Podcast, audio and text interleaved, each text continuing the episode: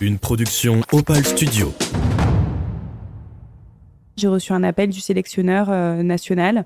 Donc là, gros changement dans ta tête. Tu dis waouh, euh, ok, là c'est une vraie décision que je vais prendre. Tu quittes ta famille, tu quittes tes études. Tu vois, tu as tous les pays qui sont là, les arbitres ils sont en costume, euh, les pistes elles sont vraiment dingues, tout l'espace le, répond aux critères d'un championnat du monde. Donc ça, ça te met plein d'étoiles dans les yeux, sincèrement. Bonjour à toutes et à tous. Aujourd'hui, on a rendez-vous avec Jade Maréchal, jeune espoir de l'escrime français. Elle nous explique comment elle est devenue accro à ce sport riche en médailles pour la France et comment elle gère son temps pour allier sport, études et entrepreneuriat. Préparez-vous, son histoire de sport commence là.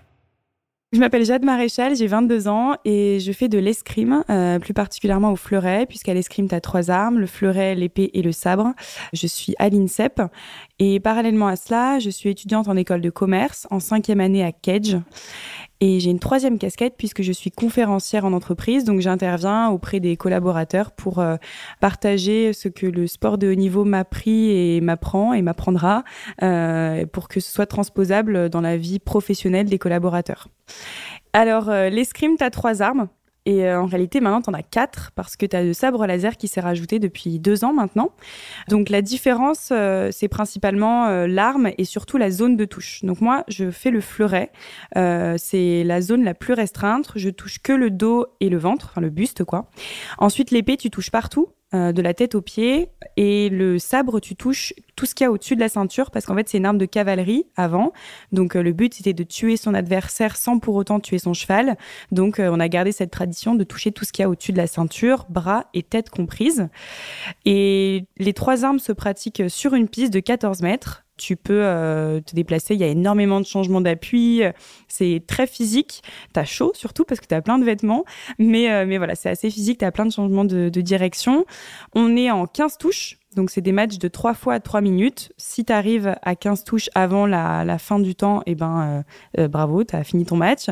Sinon, on prend celui qui est évidemment au-dessus au score à la fin du temps.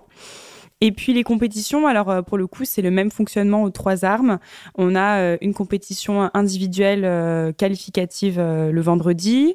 On a les phases finales le samedi et le dimanche, c'est par équipe. Donc par équipe, c'est un relais à l'italienne. Tu as 45 touches à mettre. On est 3 plus 1 remplaçant dans l'équipe. Et l'idée, c'est que toutes les 5 touches, on change d'adversaire pour pouvoir remporter l'assaut par équipe à l'issue de la compétition. On est l'une des nations les plus fortes. C'est notre sport. Euh, en fait, l'escrime, c'est le sport qui rapporte le plus de médailles à chaque Olympiade à la France. Avec l'Italie, c'est une très forte nation aussi. On est voilà, on est on est des sports qui, dans l'histoire, euh, avons toujours remporté beaucoup de titres euh, pour aux trois armes d'ailleurs. Je trouve que c'est un sport vraiment particulier parce qu'il a beaucoup d'histoire. Euh, moi, je suis quelqu'un qui suis très attaché à la France. Euh, euh J'adore représenter ce pays. Euh, quand, quand je vais à l'étranger, je suis très contente de rentrer chez moi après, même si j'aime bien découvrir le, le monde. Mais euh, c'est vrai que je trouve que c'est un sport qui a toujours défini notre histoire. les duels, il y en a eu encore très tard. Hein, dans les années 1930, il y avait encore des duels. Donc, c'est un sport qui est riche à ce niveau-là. C'est un sport qui est complet. On te demande d'être autant souple qu'explosif. C'est un sport de combat donc qui, nécessite beaucoup de respect. On est à trois sur la piste, à l'adversaire, toi et l'arbitre. Donc quand tu es petit et que tu apprends à gérer tes émotions, à respecter le jugement de l'arbitre qui est pas forcément le bon, forcément ça te fait grandir rapidement. Euh, le fait que ce soit un petit monde aussi, ça te permet de rencontrer énormément de monde. Quand tu vas en club, euh, ben, tu rencontres ta deuxième famille. Euh, moi, à l'INSEP, je vois des gens que je, que je vois beaucoup plus que ma famille parce que je m'entraîne bi-quotidiennement et forcément, tu, bah, tu passes ta vie avec. Donc, ce qui m'a plu, voilà, c'est cet aspect valeur. Cet aspect complet et le fait de faire un sport de combat sans pour autant recevoir des coups directement parce que tu te bats avec des armes, euh, tu es protégé, ça fait pas forcément mal j'aimais bien le côté, euh, le côté explosif. À la base de la base, quand j'ai vu l'escrime à la télé, je trouvais ça super beau, tu vois, de, mettre la tenue toute blanche. C'est un sport qui change euh, en termes d'équipement. Euh, tu mets pas juste un short et des baskets, non, tu as vraiment une tenue. C'est un peu le cérémonial, même d'être branché à une piste, un truc électrique. À la base, je voulais, voilà, je voulais absolument faire ce sport parce que tu es branché à un appareil, tu vois les lumières qui s'allument quand tu touches. C'est très télévisuel en fait. Quand tu regardes ça aux Jeux Olympiques, bah ça envoie quoi. Alors euh, l'escrime c'est souvent un sport familial euh, parce que ben il n'y en a pas à tous les coins de rue. Euh, même si là en Île-de-France t'as pas mal de clubs, mais partout en France euh, voilà c'est pas c'est pas le sport euh, euh, le plus le plus répandu.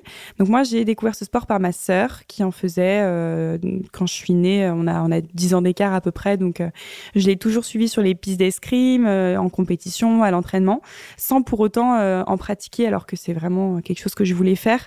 Mais elle voulait pas qu'on qu'on ait un esprit de compétition. Du coup, euh, eh ben, j'ai dû attendre qu'elle euh, qu'elle parte pour ses études supérieures pour moi reprendre les armes. Euh, mais au moins, j'ai gagné du temps. Tu vois, j'ai commencé à 9 ans et je savais déjà me mettre en garde, je connaissais les règles.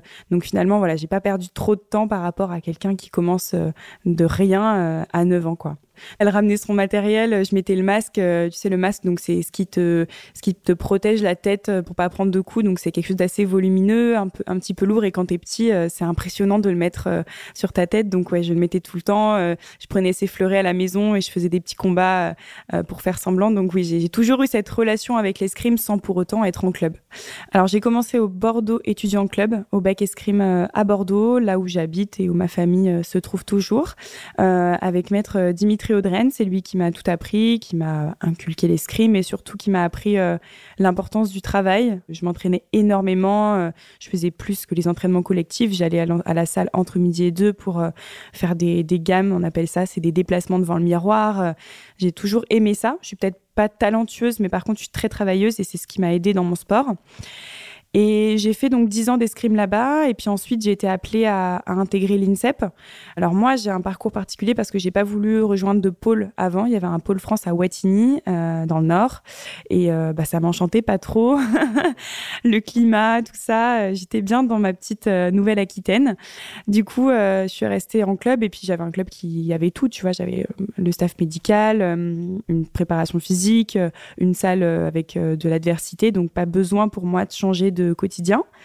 Par contre, l'INSEP, euh, là, euh, quand on m'a appelé, je n'ai pas du tout refusé. Bien au contraire, c'est vraiment un, tremplin pour la suite, bah, notamment parce que là-bas, elle est meilleure qui s'entraîne. Donc, euh, bah, c'est la logique, en fait. Et je voulais être dans ce bain de performance. Je voulais voir aussi d'autres sports parce que quand tu es dans ton club, tu vois que l'escrime. Alors que quand tu es à l'INSEP, tu as plein d'autres athlètes autour de toi qui veulent aussi leur olympique. Donc, forcément, tu échanges et tu grandis.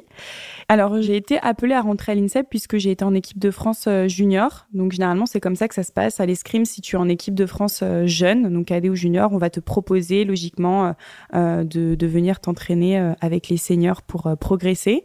Donc, euh, ça s'est passé euh, fin de saison, vers euh, juin. J'ai reçu un appel du sélectionneur euh, national. Donc là, gros changement dans ta tête. Tu dis waouh. Euh, ok, là c'est une vraie décision que je vais prendre. Tu quittes ta famille, tu quittes tes études que j'avais déjà commencé à Bordeaux. Euh, donc euh, tu, tu réfléchis à toutes les possibilités et un mois après, bah, j'ai pris ma décision de, de monter à l'INSEP. Et alors là, effectivement, gros changement de vie. Euh, déjà, t'entres à l'internat. Euh, donc euh, une vie complètement différente. Tu dors, tu t'entraînes, tu manges, tu tu, tu étudies dans un même lieu qu'est l'INSEP. Euh, bon alors c'est c'est une prison dorée, hein, c'est-à-dire que euh, t'es es dans le bois de Vincennes, c'est magnifique, euh, euh, les installations sont plutôt modernes. Et là je passe sur du bi quotidien. Donc, euh, j'ai euh, 5 à 6 heures d'entraînement par jour. Euh, à ça, tu ajoutes euh, tes études. Donc, je vais pas forcément en cours en présentiel, pas assez, mais je rattrape grâce à mes camarades, à mes profs. Entre midi et 2, donc entre midi et 15 heures, j'ai une petite sieste et puis après, j'étudie. Et voilà. Et puis là-bas, là ce qui est bien, c'est que en... tu peux être en chambre avec d'autres athlètes. Donc, moi, j'avais fait le choix de surtout pas être avec de l'escrime pour pouvoir parler d'autres choses. Donc, je suis avec une athlète qui s'appelle Marie-Ange Rimlinger et qui fait du 100 mètres et, euh, et c'est pareil depuis trois ans et on s'entend super bien.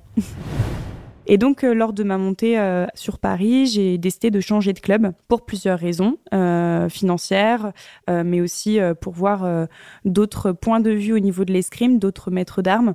Et euh, c'est également le, club de d'autres championnes qui sont avec moi à l'INSEP, Alice Recher, Isaora Tibus.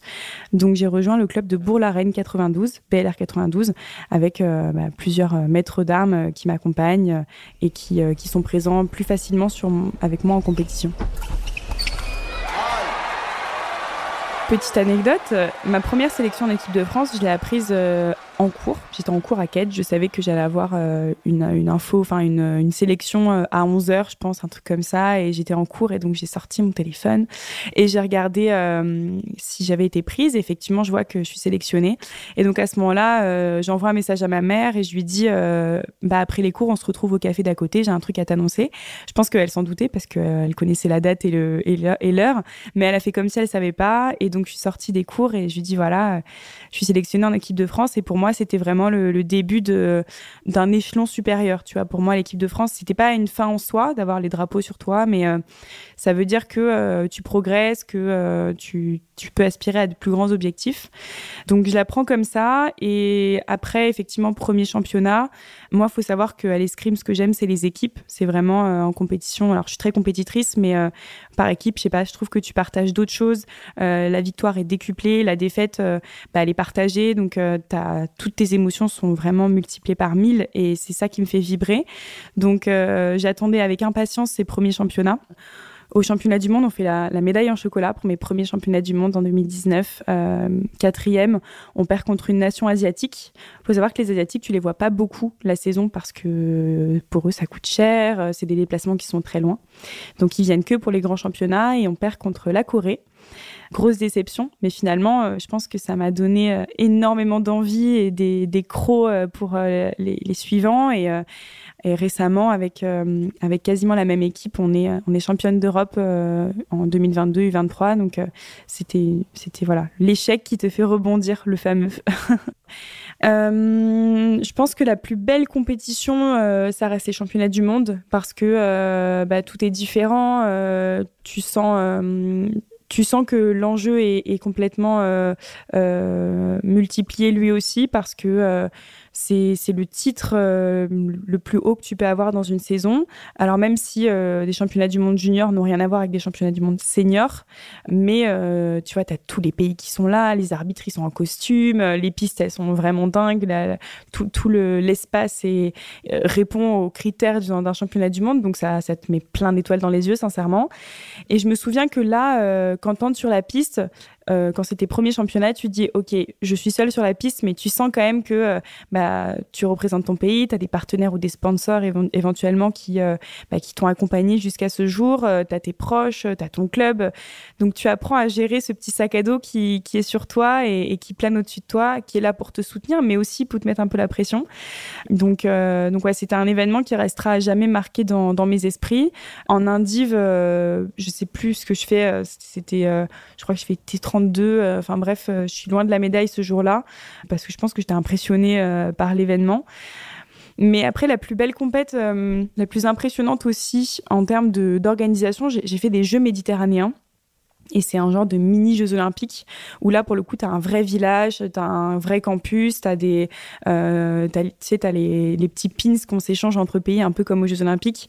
Tu rencontres plein de monde, de plein de sports différents. Donc ça reste la compète la plus grosse en termes d'organisation que j'ai vue. Euh, on avait même une cérémonie d'ouverture euh, dans un stade, c'était en Algérie, à Oran. Euh, donc euh, ambiance très très chaude pour le coup. Mais, euh, mais voilà, c'était aussi l'un de mes, mes plus beaux souvenirs de compétition. L'escrime est un sport amateur, comme beaucoup de sports qui sont à l'INSEP. On n'est on n'est pas professionnel.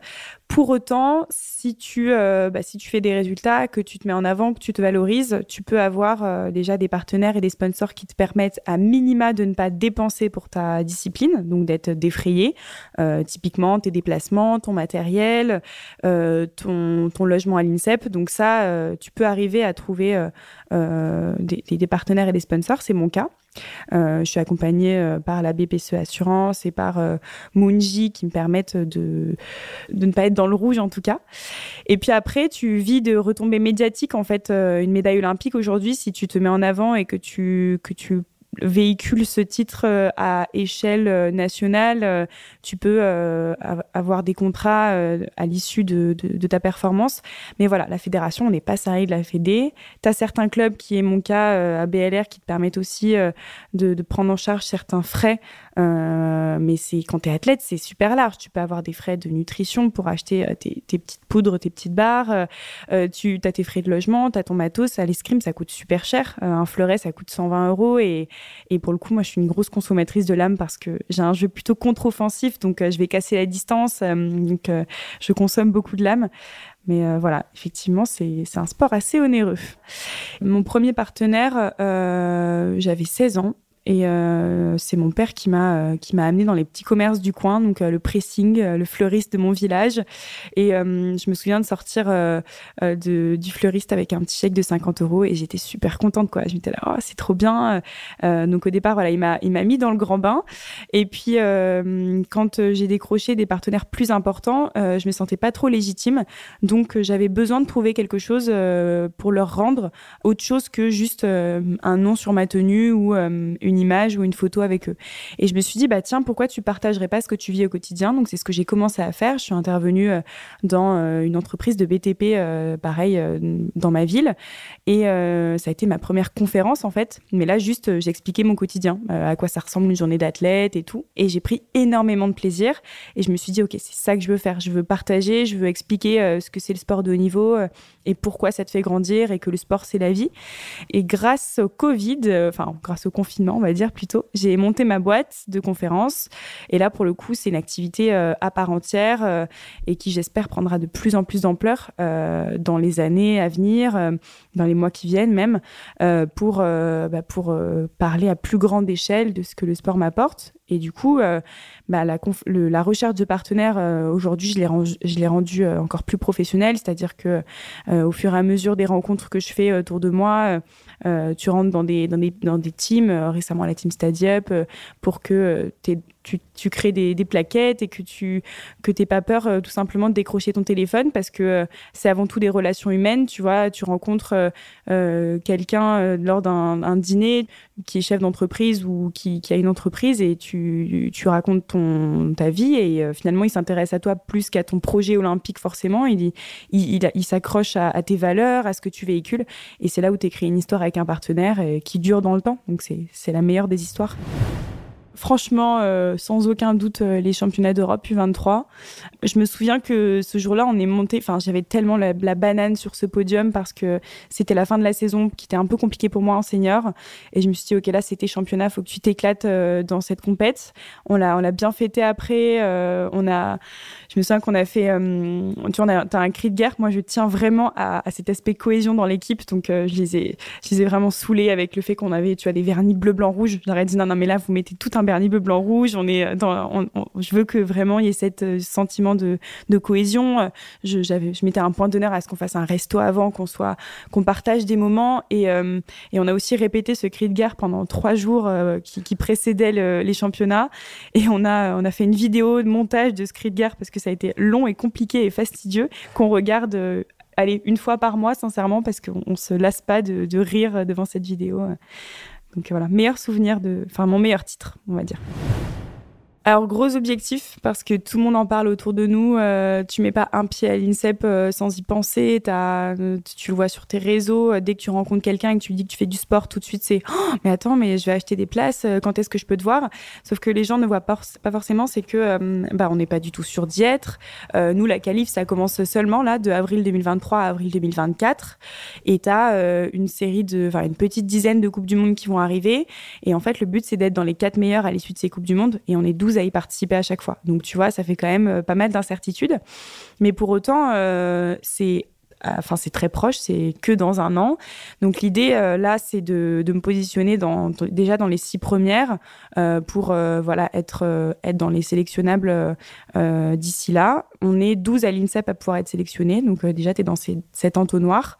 les places sont très chères, comme c'est à Paris, tu en as beaucoup qui ont poussé leur fin de carrière pour finir sur Paris, donc voilà ça se bouscule un petit peu.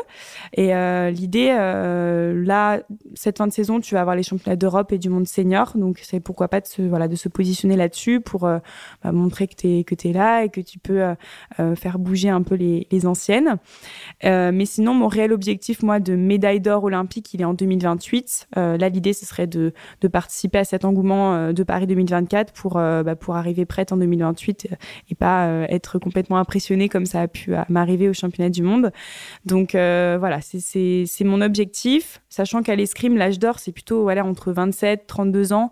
donc ça correspondrait complètement à Los Angeles en 2028. On a des grosses compétitions en France. Il y a des coupes du monde chaque année. Aux alentours de décembre-janvier, tu as euh, euh, ben, le, challenge, euh, le CIP, qui accueille le Fleuret et le Fleuret Dames. C'est l'événement, franchement, de, l'escrime française. Donc, je vous invite à, venir nous voir sur ce sur cet événement-là. Et puis après, à l'étranger, pour les plus motivés, il y a des compétitions en Europe et aussi en Asie, en Amérique, mais là, c'est plus loin. Alors moi, je suis active sur Instagram parce que c'est un média qui est cool, c'est hyper, c'est facile, euh, c'est un peu l'outil du moment, on va dire. Euh, sinon, pour l'aspect pro, euh, je suis beaucoup sur LinkedIn parce que c'est là où tu as une, mise en relation assez facile avec les entreprises. voilà, Insta, LinkedIn, Facebook pour les anciens, les amis de mes parents regardent beaucoup Facebook, alors je continue à partager. Mais voilà, c'est tout.